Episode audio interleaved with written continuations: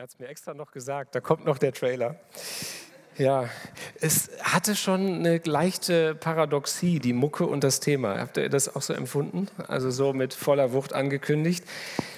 Und äh, ich habe oft mit meiner Frau nachgedacht, die hat mich auch gefragt, so satt und so und äh, viele junge Leute und so cool bist du gar nicht und, und so. Und dann ähm, habe ich gedacht, naja, das Thema ist ja auch nicht so cool und äh, traue mich mal drüber zu sprechen. Also ein hochrelevantes Thema. Ich will einen kleinen Disclaimer machen. Also ich bin kein Arzt und kein Psychotherapeut, sondern eben Seelsorger und Berater und Mensch. Und aus dieser Perspektive möchte ich mit euch reden und Christ auch, also auch die Glaubensperspektive. Wir werden uns aber auch ein bisschen ins Psychologische, ins Therapeutische mal reinwagen, hier und da. Es geht um zwei Dinge heute Abend. Erstens, dass wir Depressionen als Phänomen ein bisschen besser verstehen, ein bisschen die Hintergründe erkennen und auch sehen, woran erkennt man das eigentlich. Aber dann auch fragen, welche Gegenkräfte gibt es? Und ich danke euch beiden schon mal, Milena und Sarah, dass ihr uns mit reingenommen habt. Ich habe noch ein paar Stimmen mitgebracht, die wir uns anschauen wollen. Stimmen von Betroffenen. Ich lebe wie in einem undurchdringlichen Nebel. Ich möchte für niemanden erreichbar sein, für eine lange, lange Zeit. Depressionen sind richtig scheiße. Dabei geht es uns doch gut und dennoch frisst einen diese Leere auf. Das Schlimme an Depressionen ist, dass sie keiner wahrnimmt. Man kann noch so oft sagen, Hilfe, mir geht's nicht gut, und alle anderen sehen es halt nicht. Depressionen heißt, ständig im Krieg mit dir selber zu stehen und ohne jemanden, der von außen den Blauhelm aufsetzt und da reingeht, kannst du nur verlieren. Gott hilf mir, denn das Wasser geht mir bis an die Kehle. Ich versinke in tiefem Schlamm, wo kein Grund ist. Herr, Gott, mein Heiland, ich schreie Tag und Nacht vor dir. Lass mein Gebet vor dich kommen, neige deine Ohren zu meinem Schreien. Denn meine Seele ist übervoll an Leiden und mein Leben ist nahe dem Totenreich. Ich bin denen gleich geachtet, die in die Grube fahren. Ich bin wie ein Mann, der keine Kraft mehr hat. Ihr habt gemerkt, irgendwann dazwischen ist das Sprachvokabular so ein bisschen älter geworden. Die letzten zwei Erfahrungsberichte stammen aus der Bibel.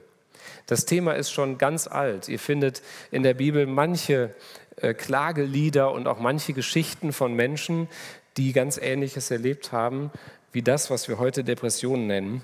Ich habe mal ein bisschen versucht, aktuelle Zahlen zu recherchieren. Gar nicht so leicht, auch weil jetzt gerade so viel geforscht wird wegen unseren Krisen. Erster Punkt ist, Depression ist eine Erkrankung mit vielen Gesichtern. Das werden wir heute noch ein bisschen entdecken.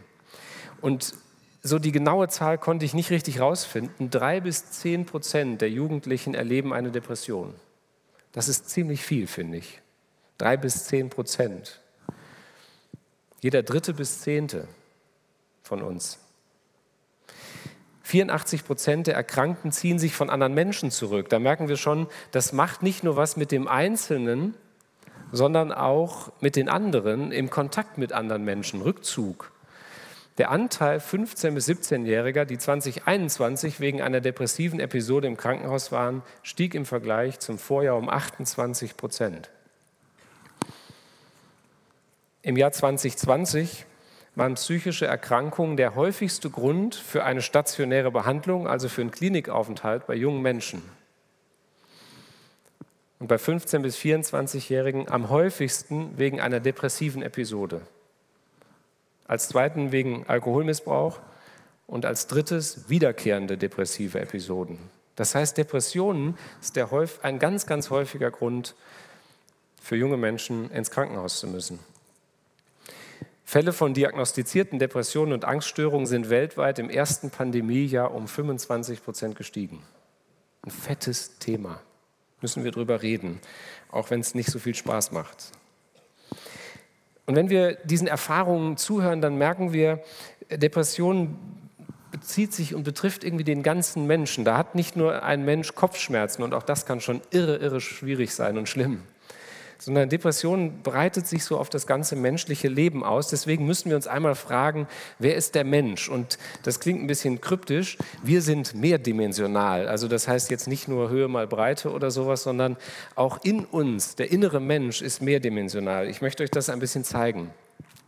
Wenn wir ganz am Anfang lesen, wie uns berichtet wird, wie der Mensch entsteht, wie Gott den Menschen schafft, da machte Gott, der Herr, den Menschen aus Staub von der Erde und blies ihm den Atem des Lebens in seine Nase, so wurde der Mensch eine lebendige Seele. Das hebräische Wort heißt Nefesh, vielleicht habt ihr das mal gehört. Ein lebendiges Wesen, die Seele Mensch. Wir sagen das manchmal, das ist eine Seele von Mensch. Das gilt aber eigentlich für uns alle. Und dann kurze Zeit später wird noch was ganz Wichtiges über uns gesagt. Es ist nicht gut, dass der Mensch alleine ist. Und ich habe versucht, das mal in ein Bild zu packen und jetzt wird es ein bisschen komplex. Also das bist du oder ich, also in der Mitte sind, äh, ist der Mensch. Und wir Menschen haben jetzt also verschiedene Aspekte, verschiedene Dimensionen. Fangen wir mal oben an, die psychische Dimension, das Denken, Fühlen und Wollen. Ich hoffe, alles drei ist heute Abend intakt bei euch. Also ihr wolltet hier sein, ihr seid hierher gekommen, die Motivation, das Denken wird heute Abend beansprucht. Ich hoffe, ihr seid wach. Und das Fühlen wird auch ein Thema sein, denn Depressionen sind ein Gefühlsthema. Denken, fühlen und wollen. Dann auf der rechten Seite die soziale Dimension. Wir Menschen sind Beziehungswesen. Keiner von euch kann ohne Beziehung existieren. Das beginnt schon, wie wir gezeugt werden und das geht durch unser ganzes Leben durch. Wir sind Beziehungswesen. Soma kennt ihr vielleicht, ne? Psychosomatik, da sprechen wir über die Zusammenhänge zwischen der Psyche und dem Körper. Soma heißt der Körper und jeder von euch ist ein körperliches Wesen. Keine Überraschung, noch klingt es banal. Und Pneuma, dieses Wort kommt von Geist, das bespricht unsere Glaubensdimension. Wir Menschen sind nicht nur irgendwie irdische Wesen, sondern als Christen glauben wir, wir tragen sozusagen den Atem Gottes in uns, den Ruach, den Geist Gottes. Wir sind Menschen, die glauben, die Transzendenz wollen, die irgendwie nach etwas Größerem suchen als wir selbst. Soweit, so gut. Gleich wird es ein bisschen praktischer. Und dann gibt es noch zwei Aspekte, die super wichtig sind bei uns, nämlich unser Erleben und unser Verhalten. Das Erleben ist alles das, was ihr mitgebracht habt an Biografie. Wir haben gerade von schwierigen Erfahrungen gehört, die dann reaktiviert werden können. Biografische Erfahrungen, euer bisheriges Leben. Aber auch das Aktuelle, eure Umstände, den Job, die, die Schüler, die um euch herum sind, Mitschüler und so weiter. Das ganze Leben, was um euch herum ist, unsere Umstände. Und dann ist auf der anderen Seite noch unser Verhalten, das, was wir tun und lassen. Und all diese Aspekte haben mit Depressionen zu tun. Und ich will erstmal mit euch ein paar Symptome anschauen und danach, wie Depressionen entstehen. Also Depressionen, das betrifft den ganzen Menschen. Nicht nur irgendwie das Denken, nicht nur irgendwie das Fühlen, sondern auch den Körper und den Glauben und das Erleben und das Verhalten. Wir fangen mal in der Psyche an. Was passiert da eigentlich? Woran kann man eine Depression erkennen? Und jetzt ist wichtig, vieles von dem, was da steht, kennst du. Und ich bitte euch jetzt nicht direkt anzufangen, so eine Strichliste zu machen und zu sagen, Hilfe, ich habe irgendwie fünf von zehn oder sowas. Ich sage gleich, wann eine Depression eine Depression ist, weil das geht einem immer so. Wenn man die ganzen Symptome liest, dann fühlt man sich immer gleich den Puls. Im Denken zeigt sich eine Depression durch eine negative Sicht auf sich selbst. Menschen können sich selbst irgendwie nicht mehr annehmen. Äh, man lehnt sich selbst ab, vielleicht kommt auch ein Selbsthass auf oder man wird sich selbst gegenüber irgendwie gleichgültig, stumpf. Eine negative Sicht auf die Umwelt, auf das Leben und vor allen Dingen auch auf die Zukunft. Ich hatte keine Perspektive mehr, haben wir eben gehört. Da, da geht irgendwie das, der Blick auf das Leben geht zu, es wird dunkel, der Blick engt sich ein. Es kann sich auch zeigen in Grübeln, ja, Menschen, die gar nicht mehr rauskommen aus ihren Gedankenschleifen. Wie soll das nur werden? Und, und was denken die anderen Menschen? Und das wird nie was. Und wir verheddern uns in unserem Denken. Es fällt uns schwer, Entscheidungen zu treffen. Es gibt Menschen, die mal im Management gearbeitet haben und in so einer Erschöpfungsdepression vor der Spülmaschine stehen, eine halbe Stunde lang und nicht mehr wissen, mit welchem Teil sie anfangen sollen, sie auszuräumen. da ist keinerlei Entscheidung mehr möglich. Das ist irgendwie innerlich jede Kraft abhanden gekommen.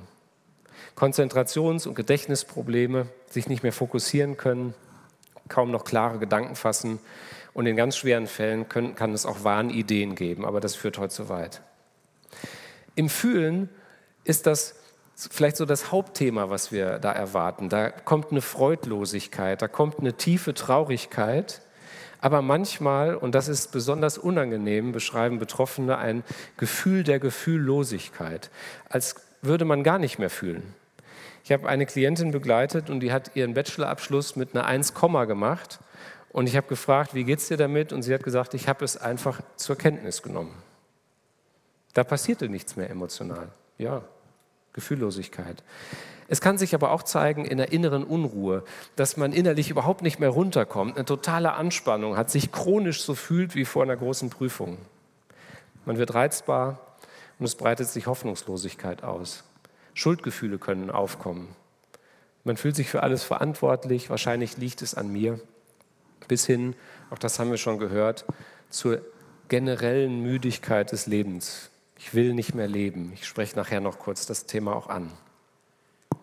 Im Wollen, Antriebslosigkeit. Ne? Ich komme nicht mehr raus. Ich weiß nicht, ob es noch was bringt. Ne? Du trittst aufs Gaspedal, aber es kommt nichts keine Kraft mehr drin. Motivationsverlust, Interessenverlust. Ne? Dinge, die mir früher Freude gemacht haben, die berühren mich nicht mehr. Die, machen, die bewegen nichts mehr in mir. Bis hin zur vollständigen Erschöpfung. Nichts geht mehr. Da können wir nicht mehr wollen wollen. Das ist für Menschen von außen ganz oft schwer nachzuvollziehen und auszuhalten. Von innen sowieso. Auf der sozialen Ebene zeigt sich häufig so eine soziale Ermüdung. Die anderen gehen mir nur noch irgendwie auf den Senkel. Dabei mag ich die doch. Und schon können Schuldgefühle auftauchen. Ich ziehe mich zurück. Ich reagiere vielleicht gereizt. Alles wird mir zu viel. Man wird so ganz dünnhäutig. Kann nicht mehr gut die Nähe von anderen Menschen aushalten. Auf der körperlichen Ebene, das kommt nicht immer vor, aber manches trifft schon zu, in der Regel Schlafstörungen, Einschlafstörungen oder Durchschlafstörungen oder beides oder gar nicht mehr schlafen. Das ist super mies. Und häufig zeigt sich vor allen Dingen morgens so ein Tief. Man ist morgens irgendwie besonders schlecht drauf und zum Abend hin wird es manchmal besser. Der Appetit kann sich verändern, Gewichtsverlust, ohne dass man es will.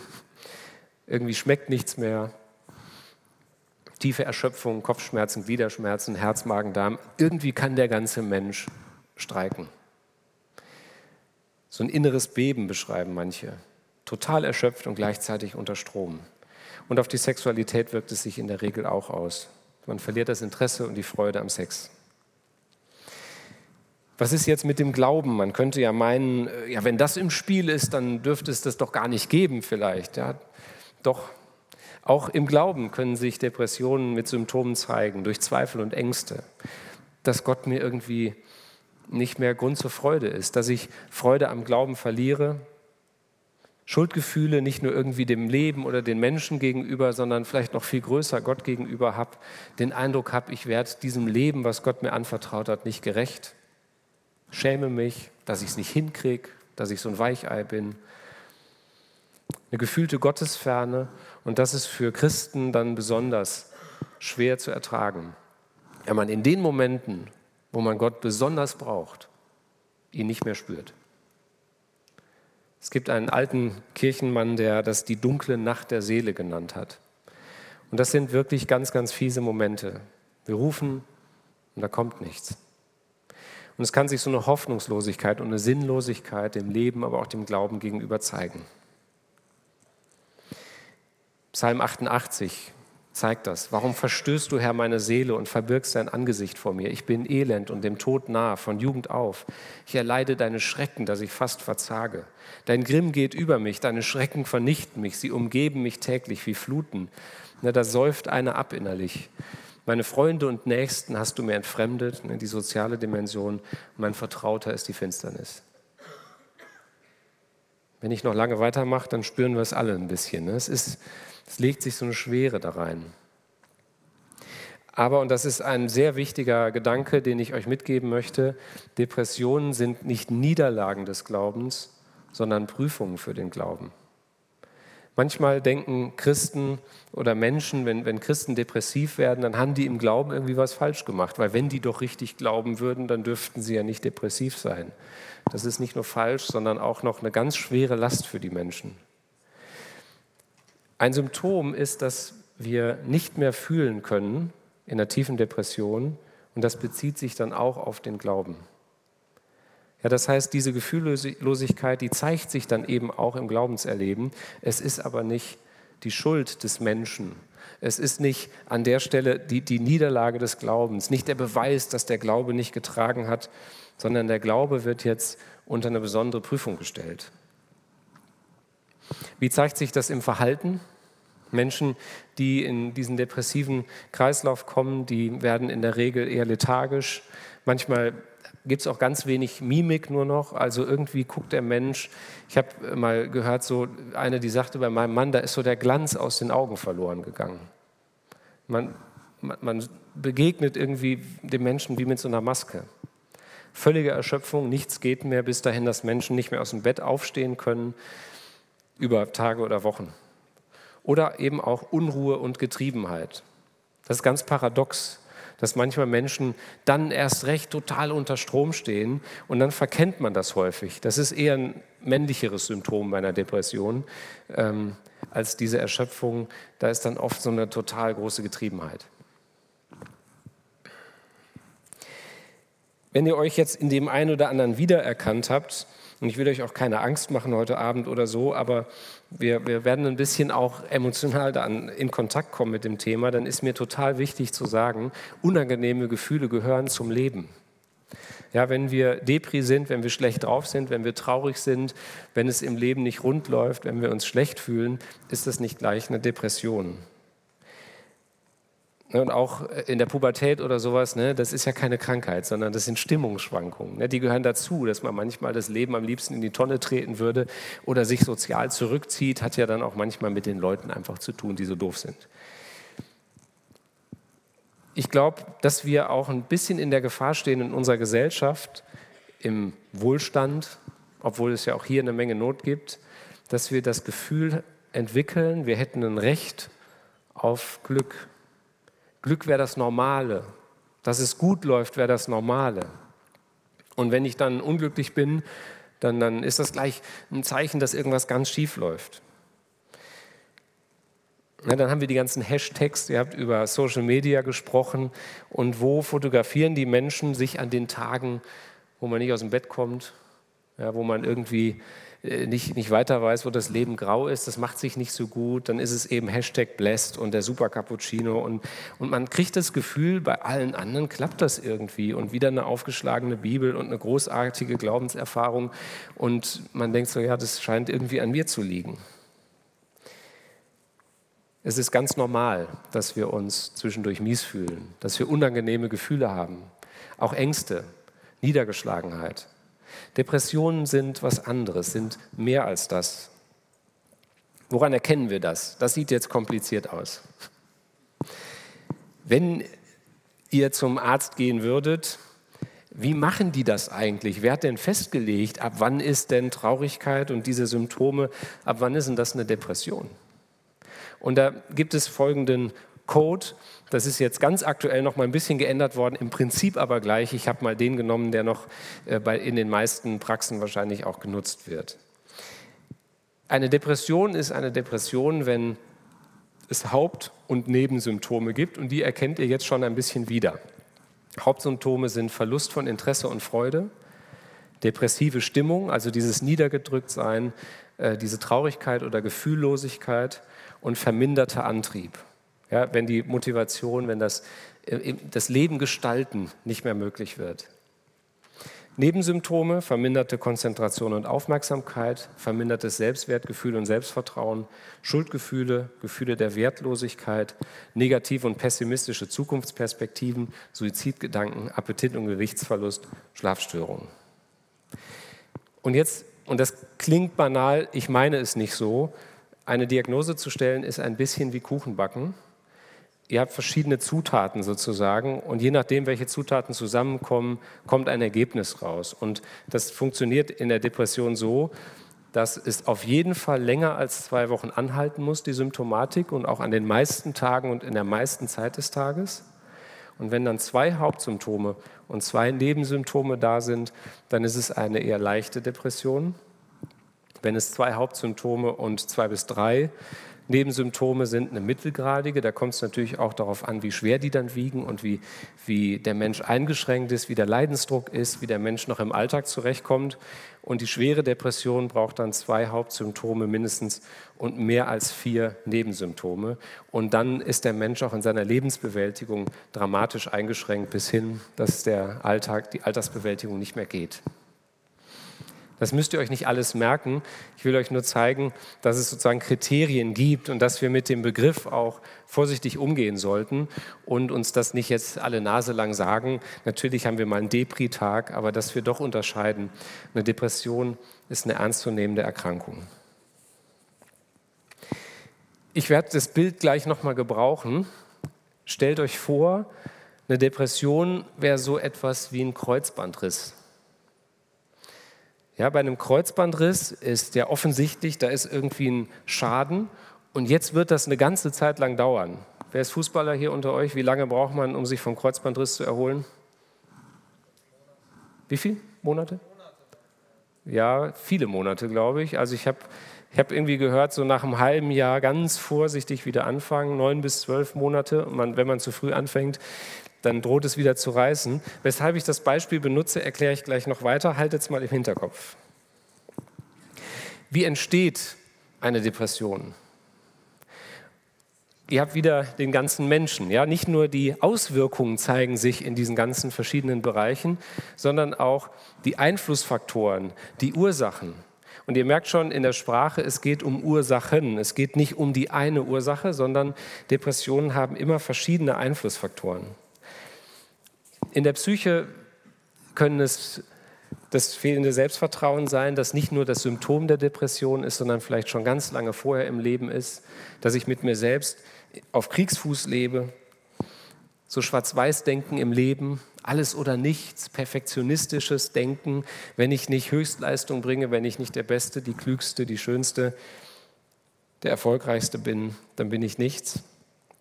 Leistungsdenken, Stress, Vergleichen, was wir so gerne machen. Wie schneide ich ab mit anderen Menschen? Orientierungslosigkeit, ich glaube, das ist ein Riesenthema unserer Zeit, auch für die jungen Menschen. Was soll ich mit dem Leben anfangen? Die Reizüberflutung, ihr habt darüber nachgedacht.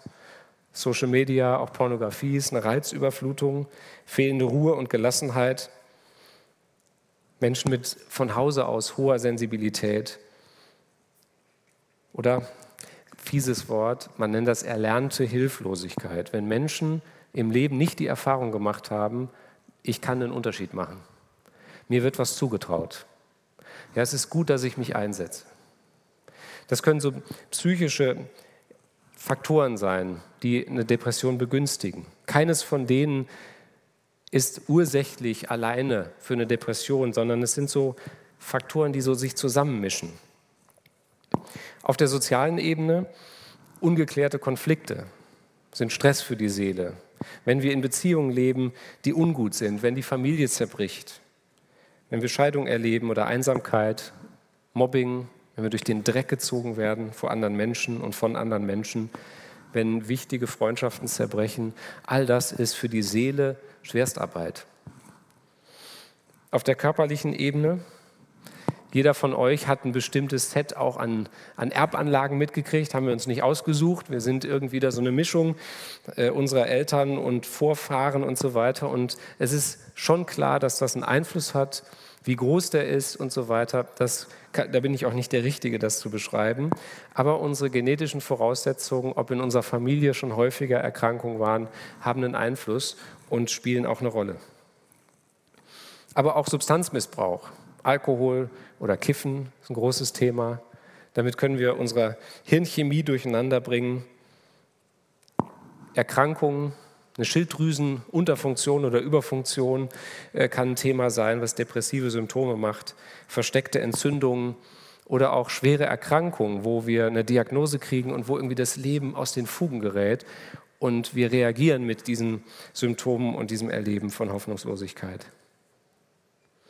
Es gibt auch manche Menschen, die werden relativ regelmäßig zu dieser Jahreszeit äh, bekommen die eine depressive Episode, weil das Licht fehlt. Das klingt auch fast banal, ist es aber nicht. Ja, Licht ist für uns total wichtig für unsere Psyche. Also nicht nur das hier, ne? sondern das da draußen. Und im Glauben ist der Glaube nicht das, was uns schützt vor einer Depression? Müssten wir nicht sagen, ja, wer glaubt, der ist doch, der hat doch wahrscheinlich so ein, so ein riesiges Schutzschild um sich? Es kommt auch ein Stück auf den Glauben an.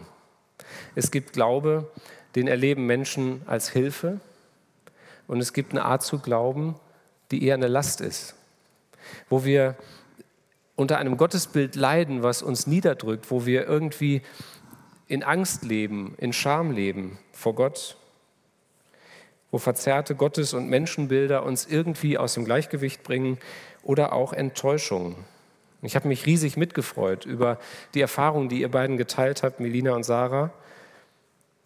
Und wir können uns da von Herzen drüber freuen, wenn Gott so eingreift. Aber ich kenne persönlich Menschen und auch Phasen in meinem Leben, wo das eine ganze, ganze Zeit lang braucht. Ich erinnere mich an einige schlaflose Nächte, wo ich dann gemacht habe, was man als Christ so macht, ne, beim Psalm lesen und beten und es ist immer schlimmer geworden wo man irgendwie merkt, dass das ist keine Selbstverständlichkeit, das ist keine Medikation, was ich einwerfe und dann wird es wieder und dann kann Glaube auch enttäuscht werden. Ich dachte, Gott würde halt handeln. Doppelleben kann uns niederdrücken oder natürlich auch echte Schuld, die wir auf uns geladen haben. David schreibt das mal in einem Psalm. Als ich meine Schuld verschweigen wollte, zerfielen meine Gebeine. Also der lag dann da nicht auseinandergefleddert, sondern der war total fertig, total erschöpft. Der konnte sich nicht mehr aufrichten. Manchmal sagen Menschen das in so tiefen Lebenskrisen, mein Glaube funktioniert nicht mehr. Und als depressiv erkrankter Mensch kann es sich auch so anfühlen, als wäre Gott jetzt gegen uns. Als hätte er uns irgendwie vergessen. Oder als würde er uns bestrafen. Als Christ dürfte ich doch keine Depressionen haben. Dann kommt noch schlechtes Gewissen dazu.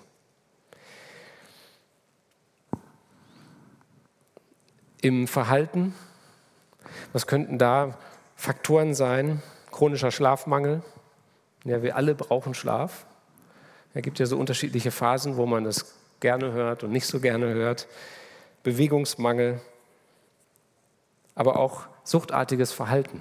Zocken zum Beispiel.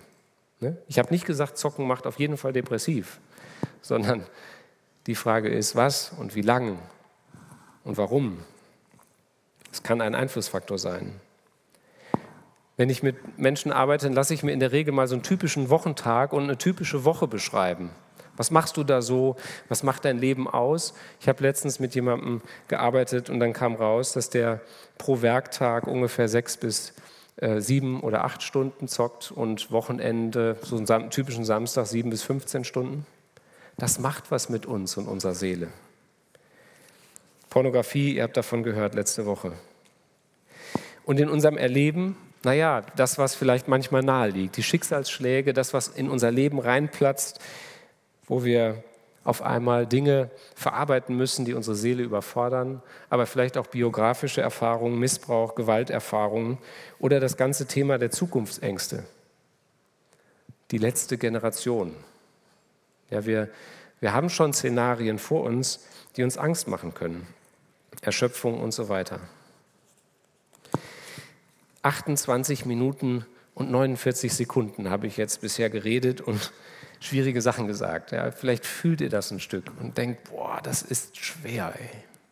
Kann er nicht was Schönes sagen? Ja, können wir nicht endlich die Kurve kriegen? Ja, das wird doch jetzt bestimmt alles wieder gut. Wenn ihr zu der Gruppe gehört, die vielleicht bisher das Glück hatten, mit sowas noch gar nicht so richtig zu tun gehabt zu haben, dann fühlt ihr vielleicht einen Moment etwas von dieser Last, die Menschen erleben, die damit zu tun haben. Mit so einer Erkrankung zu leben heißt Leben unter erschwerten Bedingungen. Das gilt für ganz viele Erkrankungen, aber eben auch für psychische Erkrankungen. Ich habe euch mal einen typischen Verlauf äh, mitgebracht, will aber noch einmal daran erinnern, ja, noch so ein schwieriges Wort, äh, Depressionen sind multifaktoriell. Ich habe ja gelernt, man soll nicht so viel auf die Leinwand schreiben, deswegen sind die Worte dann so. Also heißt, sie haben immer verschiedene Ursachen. Wir werden einer Depression nicht gerecht, wenn wir so Ursache-Wirkungsprinzipien haben. Ach so, ja dann.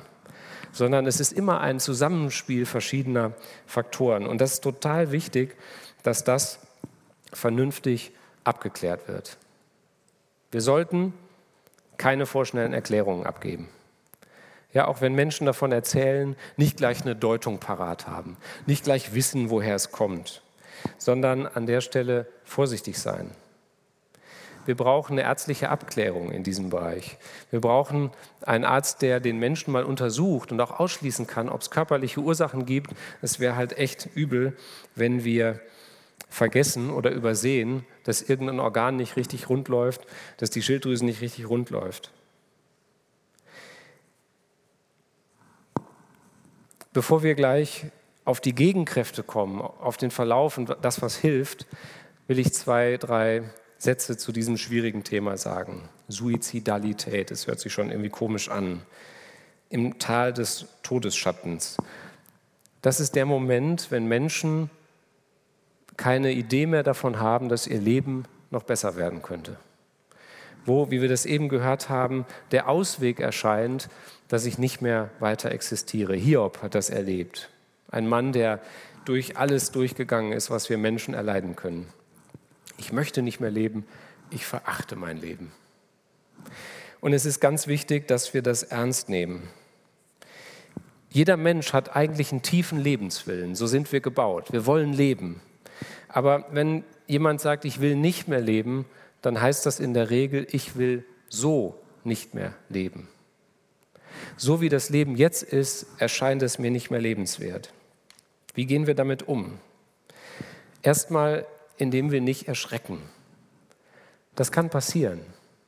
Wir können an so einen Punkt kommen, auch wenn wir es vielleicht bis vor kurzem noch gar nicht uns vorstellen konnten. Das heißt, unsere inneren Kräfte sind maximal überfordert. Und deswegen können wir diese Situation nicht alleine bewältigen, sondern brauchen Hilfe. Und die gute Nachricht ist, gibt Hilfe. Ich habe auch da nochmal in den Statistiken geguckt, in den letzten Jahrzehnten ist die Suizidrate deutlich nach unten gegangen. Es bringen sich deutlich weniger Menschen, nehmen sich das Leben als noch vor einigen Jahrzehnten. Und das ist eine gute Nachricht. Man kann helfen. Und wenn ihr da Hilfe braucht und vielleicht auch heute Abend irgendwie ähm, verwirrt seid oder euch das Thema betrifft, eine erste wichtige Adresse ist die Telefonseelsorge 0800 111 0111. Das sind rund um die Uhr Menschen, die wissen, was man dann macht, die helfen können und die ansprechen können. Ihr könnt aber auch Menschen eures Vertrauens ansprechen. Und da will ich euch total zu ermutigen. Teilt das. Schämt euch da nicht für. Sprecht mit jemandem, und teilt diesen Gedanken. Und dann heißt es, dass man Hilfe sucht. In der Seelsorge oder ärztliche Hilfe. Man kann jederzeit eine Klinik aufsuchen. Die wissen auch, was zu tun ist. Im Notfall auch einfach dahin fahren. Und wenn es total akut ist, dann dürfen wir auch in unserem Land den Rettungsdienst rufen. Es gibt immer noch mal Menschen, die wissen, was man dann tut. Und das ist eine großartige Nachricht. Und ich will euch einfach ermutigen, nehmt das in Anspruch. Wer oder was hilft? Wer oder was hilft? Ich habe es versucht, mal ein bisschen einzugruppieren in diese verschiedenen Depressionsphasen oder, oder Schweregrade. Bei einer leichten Depression ist es total wichtig, wie bei jeder, dass wir das mitteilen, dass wir uns dafür nicht schämen, dass wir Freunde ansprechen, dass wir unsere Familie ansprechen, wenn sie da ansprechbar ist oder seelsorgerliche Unterstützung, das Connect-Team heute Abend, bleibt damit nicht allein. Und bei einer leichten Depression kann man da schon sehr, sehr gut unterstützen und helfen. Und wenn man dann irgendwann merkt, es wird nicht besser, auch dann gibt es in unserem Land Möglichkeiten, therapeutische Angebote, die auf jeden Fall wichtig werden, wenn es in diese mittelgradige, wenn es in diesen schwereren Verlauf geht. Ärztliche Untersuchung, therapeutische Hilfe. Es gibt ganz tolle Selbsthilfegruppen, wo Betroffene miteinander im Austausch sind, sich gegenseitig helfen aus ihrer Erfahrung. Und in der schweren Depression auf jeden Fall eine Psychotherapie. Der wird mit Sicherheit wahrscheinlich auch medikamentös unterstützt und vermutlich auch ein Klinikaufenthalt total hilfreich sein, dass man mal entlastet wird vom Alltag und rauskommt. Ich weiß, dass das auch Dinge sind, die manchen Menschen Angst machen und die große Hürden sind, aber es sind wichtig und, wichtige und große Hilfestellungen. Eben haben wir gehört, wie Gott eingegriffen hat. Wo ist der denn jetzt? Ja, ist das, riecht das nicht so sehr nach, nach so menschlicher Hilfe und dann machen wir alles so ein bisschen, wäre es nicht viel besser, wir würden nach Gott rufen und er macht das. Braucht er das alles? Ich habe es versucht mal so darzustellen. Manchmal haben wir als Christen diese Idee, äh, Gottes Hilfe ist dann besonders gut, geistlich, hilfreich, wenn sie unmittelbar geschieht, ohne Menschen. Ja, das, das ist auf einmal wieder gut geworden, Gott sei Dank.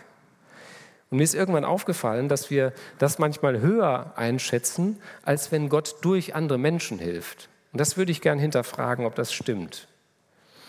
Vor einiger Zeit Zahnschmerzen gehabt. Jetzt ist ja die Frage, kann ich beten, dass die weggehen oder zu meinem Zahnarzt gehen? Und ich bin Gott sehr dankbar für meinen Zahnarzt. Das ist ein großartiger Mann, der hat einen Doktortitel und drei Mastertitel. Und der kann, also es ist nicht schön, aber das Ergebnis ist super. Der kann mich von meinem Schmerz befreien. Gott sei Dank.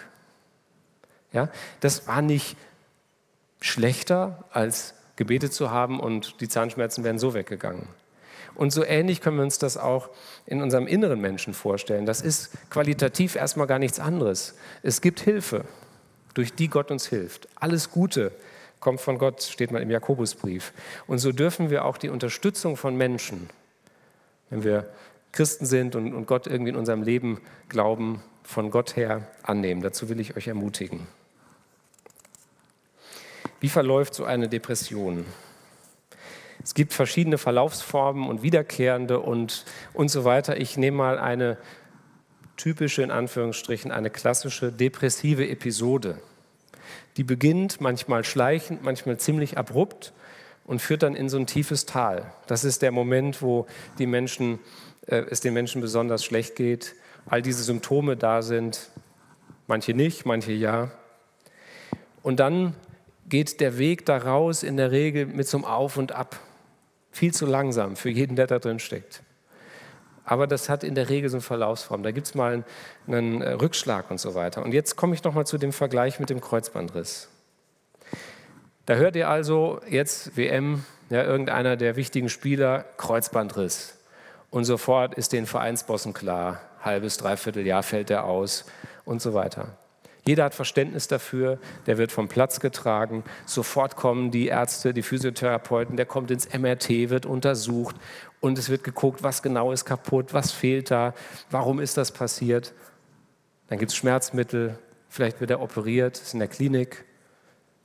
Wenn es dann verheilt langsam, kommt der Physiotherapeut, Bewegung, die Muskulatur hat nachgelassen, langsam wieder ranführen und dann ganz vorsichtig beginnen zu belasten bis es irgendwann wieder trägt. Krafttraining und so weiter. Habt ihr jemals gehört, dass jemand gesagt hat, nach ein, zwei Wochen, was, Kreuzbandriss? Stell dich nicht so an. Komm, steh auf. Ja? Komm, wir beten und dann geht's los. Es ist uns irgendwie klar, ja, das, so, so geht das doch nicht. Es gibt ja einen Weg der Heilung. Aber beim inneren Menschen haben wir manchmal so eine Idee. Dann hast du Angst, Brauchst ja keine Angst haben. Gott ist ja da. Komm. Aber so einfach ist das nicht. Nehmen wir mal an, eine Depression wäre so etwas wie ein Kreuzbandriss der Seele. Könnten wir es dann leichter uns vorstellen zu sagen, okay, oh, ich glaube, der Mensch braucht jetzt Zeit. Der braucht jetzt erstmal eine, eine gründliche Diagnostik. Da muss jetzt erstmal hingeschaut werden. Was ist da passiert und was kann jetzt helfen? Vielleicht erstmal ein Klinikaufenthalt, Schmerzmittel für die Seele. Ich weiß, zu Psychopharmaka gibt es eine Menge berechtigter oder unberechtigter Bedenken und Vorurteile. Und auch nicht alles ist immer super. Aber es sind Hilfsmittel, es sind unterstützende Maßnahmen, Linderung. Und dann wie Therapie. Ja, Physiotherapie ist okay, aber Psychotherapie klingt ganz ähnlich. Und dann wird der innere Mensch trainiert und wieder aufgebaut. Langsam geguckt, welche Belastungen gehen wieder. Mit den Rückschlägen umgehen. Es ist nicht so viel anders. Und ich möchte jetzt in den verbleibenden Minuten euch Gegenkräfte zeigen. Welche Möglichkeiten haben wir als Betroffene, aber auch als Menschen, die indirekt betroffen sind, weil eine gute Freundin, Familienangehöriger, Menschen, die wir lieben, davon betroffen sind? Was kann helfen? Und diese verschiedenen Impulse sind unterschiedlich. Uiuiui, jetzt ist die Zahl rot geworden. 40 Minuten. Ich kriege Angst. Wir haben noch 10 Minuten Zeit. Jetzt geht es also darum, dass wir diese Dinge ähm, in diesen Verlauf kriegen. Ersten Punkt hatten wir schon, Hilfe zulassen. Wenn dich das betrifft, lass dir helfen. Ne, wenn da nicht einer mit dem Blauhelm von außen kommt und reingeht, dann geht das nicht. Habt ihr den, das Zitat am Anfang noch im Ohr? Diese verschiedenen Möglichkeiten, nehmt das in Anspruch, lasst euch helfen. Was hilft denn? Und das ist jetzt eine Mischung aus aus Glaubensperspektive und psychologischer Perspektive und, und medizinischer Sicht, was geht da? Klagen zum Beispiel. Das ist in manchen christlichen Kontexten äh, nicht so trainiert. Klagen heißt, ich mache meinem Schmerz Luft. Und es gibt manche Christen, die denken, das dürfen wir nicht, das, da würden wir Gott mit nahe, zu nahe treten. Oder manche sagen, klagen darfst du schon, aber anklagen darfst du nicht. Quatsch. Schaut mal in die Bibel, was Hiob mit Gott durchringt. Es gibt ein ganzes Buch, das heißt Klagelieder. Und als Freund, als, als Seelsorger, als Freundin, als Familienangehörigen dürfen wir Menschen auch ermutigen, mach deinem Schmerz Luft, Gott kommt damit klar. Ringen, mit Gott ringen. Vor einiger Zeit habe ich einen Ringkampf gesehen bei den Olympischen Spielen. Ja, ich so gedacht, das muss man auch wollen, sich da ineinander verkeilen. Aber lest mal manche Psalmen. Das ist so ähnlich. Oder Josef war es, glaube ich, ne, der da irgendwie mit, mit dem Engel des Herrn da ringt und, und, und versucht, da Gott was abzuringen. Und mir ist irgendwann aufgefallen, im Ringen mit Gott bin ich ihm vielleicht so nah wie sonst nie.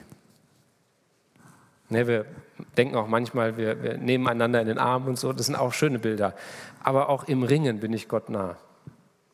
Und das können wir auch mit Menschen gemeinsam. Ich verstehe das auch nicht. Komm, wir klagen es Gott. Essen und Trinken, das ist jetzt kein Fehler, das steht hier extra.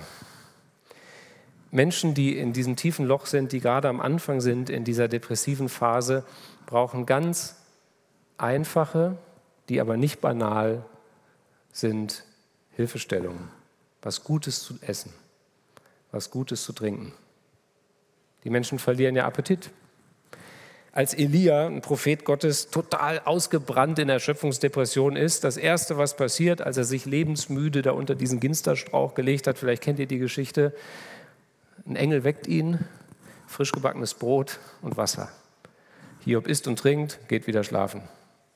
Wird wieder geweckt, frisch gebackenes Brot und Wasser. Ganz nah am Körper, ganz fürsorglich. Lasst euch in so einem Moment Gutes tun.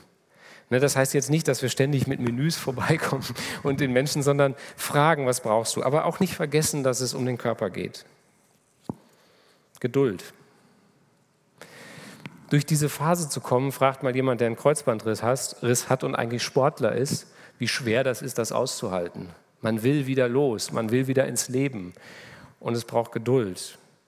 Das klingt vielleicht komisch, ne? aushalten, durchhalten irgendwie. Wir müssen da keine besonders schöne Figur machen bei. Es geht darum, durchzuhalten. Irgendwie. Ihr könnt meinen Freund Dieter fragen, der ist heute Abend mit mir gefahren.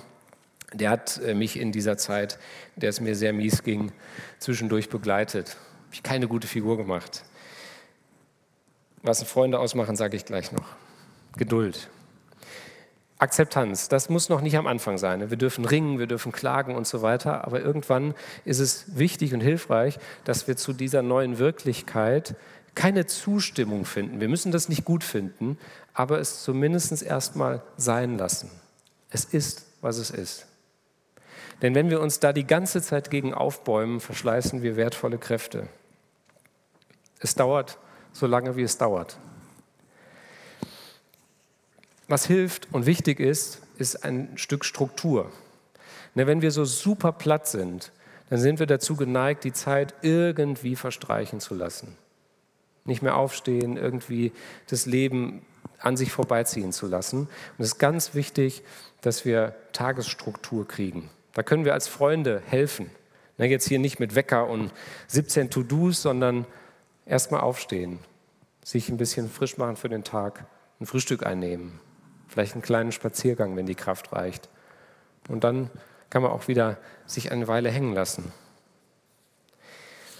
Bewegung, regelmäßig rausgehen. In den leichteren Phasen und auch präventiv ist Bewegung total wichtig. Es gibt viele Forschungen, die zeigen, dass Ausdauertraining, das gar nicht so viel, ich kenne die genauen Zahlen, habe ich nicht im Kopf, ich glaube irgendwie zwei bis dreimal die Woche 20 Minuten, ähnlich wirksam sind wie Antidepressiva. Das ist eine ziemlich gute Nachricht. Da kann man was machen und da können Freunde helfen, mitgehen, wenn die Zeit dafür gekommen ist. Ich habe ein Wort mitgebracht.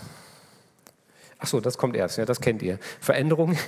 Es geht dann natürlich auch darum, dass wir überlegen, gibt es in mir so destruktive Muster? Also habe ich irgendwie in meinem Denken, bin ich da in was reingeraten, was mir eigentlich schadet? Ich muss allen, alles recht machen. Ich darf keine Fehler machen und so weiter. Dass man diese Dinge dann hinterfragt und vielleicht diese destruktiven Muster findet und überwinden kann. Das ist so ein Weg in der Seelsorge, Beratung oder Psychotherapie. Das Wort meinte ich. Beharrlichkeit. Ich habe gedacht, da muss es ein Wort für geben, was für U30-Jährige irgendwie besser klingt. Ich habe keins gefunden. Beharrlichkeit heißt, dran zu bleiben, so sich, sich nicht aufzugeben, sondern zu sagen, okay, es ist schwer, aber ich mache doch weiter, Schritt für Schritt, beharrlich. Vielleicht fällt euch was ein, vielleicht gibt es ein Wort, was ich noch nicht kenne. Freundschaften, wir haben gesehen, dass Menschen in der Depression die Neigung haben, sich zurückzuziehen, aus zwei Gründen. Erstens, ähm, Beziehungen sind anstrengend in dieser Phase und zweitens, man will den anderen nicht auf den Sack gehen. Ja, man, man will sich den anderen so nicht zumuten. Und auch da sind mir Freunde von uns total wichtig geworden. Ich hab, wir waren eingeladen bei unseren besten Freunden in dieser Phase, wo ich äh, gesundheitlich so schlecht dran war. Und dann habe ich meinen Freund angerufen und gesagt, du, ich komme nicht, mir geht es heute so schlecht. Und hat er gesagt, du kommst, schlecht gehen kannst du hier auch. Das ist super. Ja, das brauchen Menschen in so einer Situation. Freunde, bei denen man keine gute Figur machen muss, die einen aushalten und lieben, jenseits dessen, was wir sonst so Schönes und Gutes und Tolles sind oder sagen. Dennoch glauben, Psalm 23, 73 sagt mal, und dennoch bleibe ich stets an dir. Und das kann sehr schwer sein in so einer Zeit, weil ja auch manches im Glauben in Frage steht. Und dann zu sagen, ich will aber dennoch dranbleiben. Ich verstehe das noch nicht. Gott scheint mir unendlich weit weg. Wohin sonst sollte ich gehen? Dennoch, ich will dranbleiben.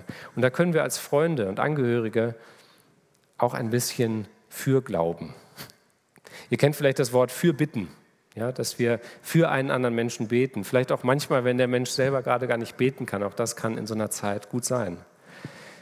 Und ich bin mir schon im Klaren, dass man nicht für einen anderen Menschen glauben kann, aber man kann doch einen anderen Menschen im Glauben mal eine Zeit lang mittragen, unterhaken. Ja, zu sagen, du brauchst das im Moment nicht ich bin da, komm, hak dich unter. Wir kommen so langsam in, in, in Richtung Landung.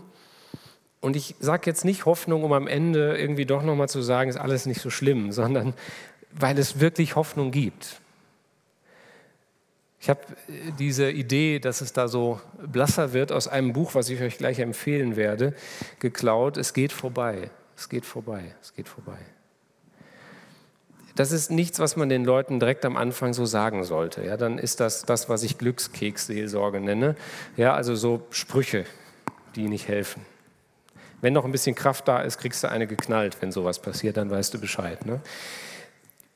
Aber es gibt trotzdem Grund zur Hoffnung. Und für die, die gerade sagen, haha, das ist ja gerade mein Problem, dass es keine gibt, hört ihren Moment weg Aber ihr anderen, glaubt daran, dass es Hoffnung gibt, dass es Hilfe gibt. Aber es ist ja gerade das Symptom einer Depression, dass man das manchmal nicht fassen kann. Und das ist auch okay. Psalm 43 ist ein toller Psalm, weil da ein Mensch mit sich selbst redet. Das macht er auch die ganze Zeit. Das ist auch nicht weiter schlimm. Wir sollten nur mal auf den Text achten, den wir uns da so sagen. Und hier redet ein Mensch mit sich und seiner eigenen Seele sehr freundlich. Was betrübst du dich, meine Seele, und bist so unruhig in mir? Harre auf Gott, das ist das Wort wieder. Denn ich werde ihm noch danken, dass er meine Rettung und mein Gott ist. Jetzt noch nicht, aber es wird die Zeit kommen. Daran will ich festhalten. Und ich habe euch zwei betroffenen Berichte mitgebracht, nicht nur die aus dieser schwierigen Zeit, sondern auch aus den Auswegzeiten. Ich habe zwei Jahre in schwerer Depression gelebt. Ich dachte, dass ich nie wieder aus diesem Loch herauskommen würde und sah den Suizid als den einzigen Ausweg. Heute, drei Jahre später, bin ich mir unendlich dankbar, dass ich es nicht getan habe. Ich habe die Depression mit viel Kraft besiegt. Ich bin mit Depressionen und akuter Suizidgefährdung diagnostiziert worden, aber heute geht es mir wieder gut. Ich kann wieder lachen entspannen und das Leben genießen. Ich bin wieder glücklich. Ich sehe wieder einen Sinn im Leben. Und wenn wir an diesen Verlauf denken, ist das häufig gegen Ende wieder möglich oder neu möglich, Sinn zu entdecken. Das geht am Anfang nicht. Auch da sind wir manchmal ziemlich schnell, auch so als Christen. Ne? Denen, die Gott lieben, werden alle Dinge zum Besten dienen. Ne? Aber später mal gibt es das manchmal, auch nicht immer dass Menschen neuen Sinn erfassen. Man muss die Zeit nicht schönreden, die darf auch ätzend geblieben sein. Aber manchmal kommt man aus so einer Zeit mit einem neuen Verständnis für Sinn. Und ich möchte schließen erstmal an euch, die ihr eher betroffen seid. Euer Slogan ist ja, glaube ich, so an der Hand von Jesus eben die neue Woche zu starten. Und das will ich euch empfehlen. Verbündet euch, seid verbunden mit Christus. Menschen können das oft nicht nachvollziehen. Wer noch keinen Kreuzbandriss hatte, weiß nicht so genau, wie das ist. Und wer selber so ein dunkles Tal der Seele nicht erlebt hat, der weiß nicht so richtig, wie das ist. Lasst die anderen trotzdem, seid ein bisschen barmherzig mit den Helfern und Freunden. Lasst die tun, was sie können. Aber in Jesus Christus haben wir jemanden, der weiß, wie das ist. Der in allem versucht worden ist wie wir der die dunkelsten Täler des menschlichen Lebens durchschritten hat. Und der uns, und das empfehle ich euch mal zu lesen, Matthäus 26, Abvers 37 folgende, die Uhr läuft runter, deswegen habe ich keine Zeit mehr. Dafür guckt da mal rein, wie Jesus in der tiefsten Not, was er da macht. Er wählt ein paar enge Freunde aus, die mit ihm gehen in den Garten Gethsemane. Er bittet sie, an seiner Seite zu bleiben. Er bittet sie, für ihn zu beten. Er klagt Gott seine Not und so weiter. Ihr habt in Jesus jemanden, der versteht. Warum er nicht immer sofort hilft, weiß ich auch nicht. Aber dennoch will ich glauben. Ein Schlusswort für euch, Freunde und Familie. Was ist unsere Aufgabe in solch einer Zeit? Sei da, behutsam, nicht aufdringlich, aber lass dich auch nicht immer direkt abwimmeln. Ihr wisst ja jetzt, sozialer Rückzug, und seid möglichst für den anderen unanstrengend da. Ja? zurückhaltend. Wir müssen die Menschen dann nicht bespaßen. Es reicht, gegenwärtig zu sein. Hör zu, halte geduldig mit aus. Das ist ganz schön schwer. Man will was machen. Das darf doch so nicht bleiben. Sagen, ich bin mit dir da. Verzichtet auf Glückskeksseelsorge, also diese ganzen Sprüche, die wir eigentlich nur sagen, weil uns nichts Besseres einfällt. Und wenn wir nicht wissen, was wir sagen sollen, dann sollten wir nicht irgendwas sagen, sondern nichts. Oder sagen, du, ich weiß nicht, was ich sagen soll, ich würde dich gerne ermutigen, mir fällt aber nichts Kluges ein. Was könnte ich tun? Was würde dir gut tun? Bete für den anderen und, wenn er möchte, mit dem anderen. Wenn er nicht möchte, respektieren wir das. Und ermutige einfühlsam zu Hilfe von außen. Ja, manchmal wollen Menschen das noch nicht so richtig sehen, dass sie Hilfe brauchen. Da können wir unterstützen und ermutigen. Wir können auch unterstützen im Alltag, wo wir können und auf unsere eigenen Kräfte achten. Wir müssen den Menschen nicht alleine daraus holen, sondern mit Unterstützung von Menschen, die das gelernt haben. Ich habe euch ein paar Adressen mitgebracht, die erkläre ich nicht weiter. Die gibt es nochmal irgendwie unter dem Link oder so im YouTube oder wo auch immer. Ihr könnt da drankommen, wenn ihr das mal sehen wollt, wo es Hilfsangebote gibt, wo ihr anrufen oder hinklicken könnt, wo ihr schreiben und Infos haben könnt. Und ich will euch noch zwei Bücher empfehlen, die wirklich super sind. Bilderbücher für Erwachsene. Mein schwarzer Hund, das ist ein Buch, was aus betroffenen Perspektive spricht. Das ist für Hundebesitzer ein bisschen schwierig, weil der schwarze Hund hier die Depression ist. Ähm, aber trotzdem, es ist richtig gut. Stellt euch irgendein anderes Tier vor, was ihr nicht mögt. Und mit dem schwarzen Hund leben ist ein Büchlein für Menschen, die Betroffene begleiten wollen. Und ich finde es richtig super. Ich lasse es gleich mal irgendwo hier liegen, könnt ihr euch mal anschauen. Und das andere ist das Mental Health Heft von äh, Steps und das ist der Link zum Download. Also könnt ihr euch kostenfrei bestellen oder downloaden. Wir haben jetzt eine Reflexionszeit. Die Band macht ein bisschen Hintergrundmusik dazu. Ich würde gerne noch äh, zum Abschied äh, von meinem Teil, also gleich gibt es ja vielleicht noch Fragen. Seid gnädig mit mir. Und ähm, möchte ich noch beten und dann könntet ihr über diese Fragen nachdenken.